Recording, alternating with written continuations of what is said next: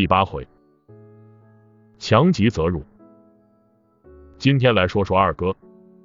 二哥在世人眼中一直是神一样的人物，丹凤眼，卧蚕眉，飘三流美髯，杀颜良，诛文丑，温酒斩华雄，过五关斩六将，千里走单骑，挂后印，封赏金，忠义充宇宙。世上倘若当真有神，见到二哥也应该拜服。其实论起武艺来，二哥未必胜得过子龙；论起力气来，他又稍逊我一筹。但真正跨上战马，两军对垒时，我和子龙却远不如二哥杀伤力强。其原因之一是二哥面生神相，不怒自威，往那里一站，端得威风八面，如天神降世。原因之二是二哥刀重马快，一柄青龙偃月刀重约八十二斤，胯下赤兔马追风逐电。所以二哥杀敌往往是一打照面，敌将还没等看清楚的时候，就已经身首异处了。子龙当年与文丑战了五十多个回合不分胜负，但文丑至死都没看清二哥的长相。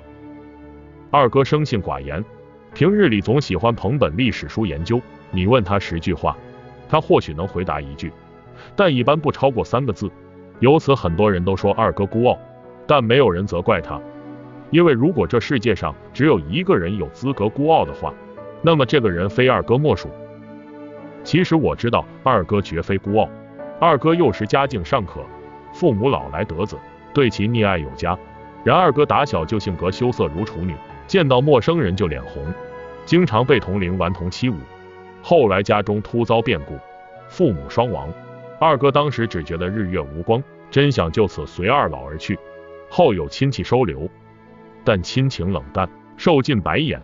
幸好二哥日渐长大，且性格亦变得十分的孤僻。在二哥二十多岁时，一日在集市遭一混混戏弄，二哥自始至终一言未发。待那人言语侮辱其父母时，二哥怒目圆睁，随手抄起一把杀猪刀来，只一刀便结果了那混混的性命。自此，二哥在外逃亡了五六年。后来遇到了大哥。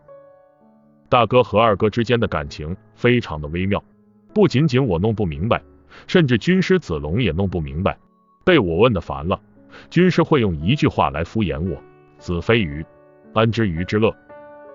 有时候我看着二哥看大哥的那种眼神，突然觉得二哥好可怜，强极则辱。一个人外表看越是强大，软弱起来越是如此的不可思议。而有的时候我看着子龙。又觉得其实二哥远比子龙幸福，虽说相见不如怀念，但又有几个人知道真正的刻骨铭心的怀念的滋味？一个过于自傲的人，实际上是极端的自卑；而一个自卑过了头的人，你最好不要去惹他。